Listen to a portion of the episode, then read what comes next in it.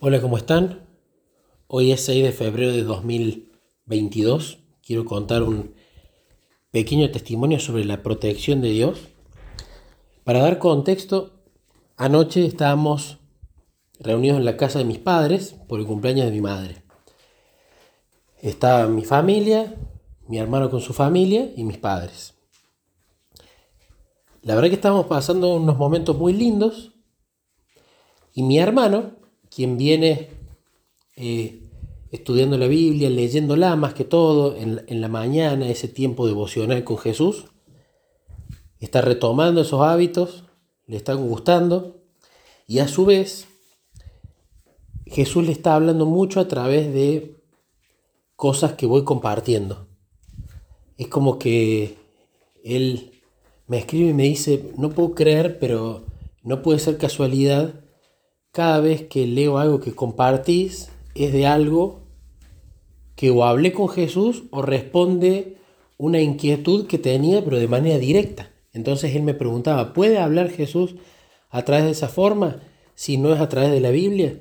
Y bueno, se dio una linda charla de explicarle un poco que no es a través de la Biblia únicamente de la forma en que Jesús se comunica con nosotros, ¿no?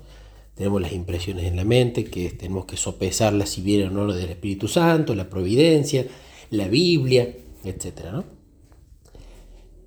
Y resulta que ayer se estaba desarrollando con normalidad el cumpleaños y en un momento sentimos que mi hermano empieza a gritar.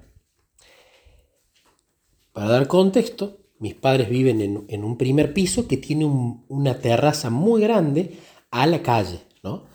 Y los autos, tanto el de mi hermano como el nuestro, lo estacionamos siempre ahí al frente. Entonces mi hermano empezó a gritar, ¿no? ¿Qué haces? ¿Qué estás haciendo? Y yo sin entender qué pasaba, entendía que estaba pasando algo abajo que probablemente tenía que ver con algún hecho delictivo. Entonces tomé las llaves, bajé rápido y cuando bajé no había pasado nada, no habían robado nada. ¿Qué había pasado? Mariano, en un momento de la noche, se le vino un pensamiento fuerte, anda a ver tu auto. Salí para ver el auto a la terraza.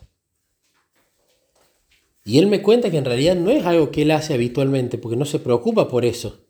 Ni tampoco era algo que venía pensando en hacer durante la noche y que lo estaba postergando sino que fue muy fuerte el pensamiento, anda y mira tu auto. Entonces él salió a la terraza, que no estábamos en la terraza, sino adentro porque estaba fresco anoche, y cuando sale, ven dos personas, una, de un lado, de una del lado del acompañante y otro del lado del conductor de nuestro auto, que estaban tratando de abrirlo, y un auto que estaba esperándolos.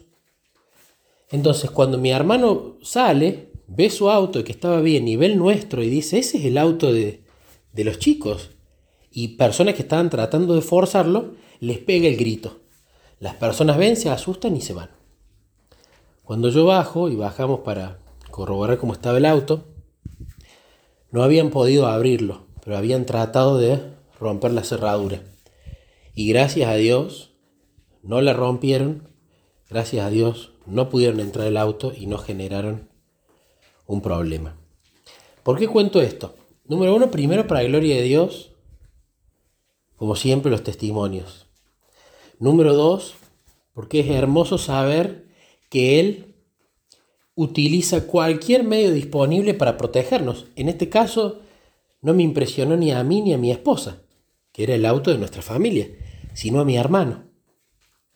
Eh, número tres, que esto fue un hermoso testimonio para mi hermano, porque él también se dio cuenta de que Jesús lo había usado. Yo le dije, hermano, ¿vos te diste cuenta cómo te usó Jesús a través de esa impresión del Espíritu Santo en tu mente de andar en tu auto en el momento exacto, ni antes ni después? Y eso fue un testimonio para mi hermano.